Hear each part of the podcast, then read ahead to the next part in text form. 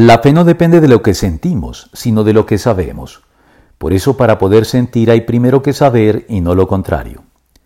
Si bien es cierto que el conocimiento ocupa en el cristianismo un papel subordinado a la fe, de modo que la salvación no se obtiene mediante el conocimiento,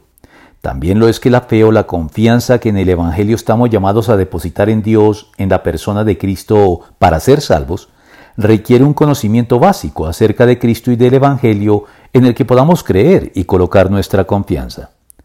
El conocimiento básico de que Cristo es Dios mismo asumiendo nuestras culpas y pagando por ellas con su muerte en la cruz, de tal modo que, en virtud de habernos sustituido al sufrir el castigo que nosotros merecíamos, puede perdonar a todo el que se acerca arrepentido a Él y pone su confianza en lo hecho por Él a nuestro favor. Esta información y nuestra confianza en ella es la puerta de entrada a un constante y creciente flujo de conocimiento más profundo de Dios procedente de la Biblia y de nuestra vivencia de fe que la ilustra y reafirma cada vez más.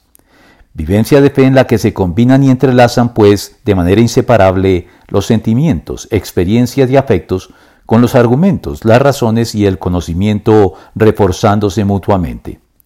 Pero una vez salvos por medio de la fe, lo que aprendemos y sabemos es más importante que lo que sentimos, pues no tenemos control sobre lo que sentimos, pero sí sobre lo que decidimos aprender y saber, conocimiento que fomenta a su vez los sentimientos constructivos y provechosos en nuestra vida en ese orden. En esto sabremos que somos de la verdad y nos sentiremos seguros delante de Él. Primera de Juan 3:19.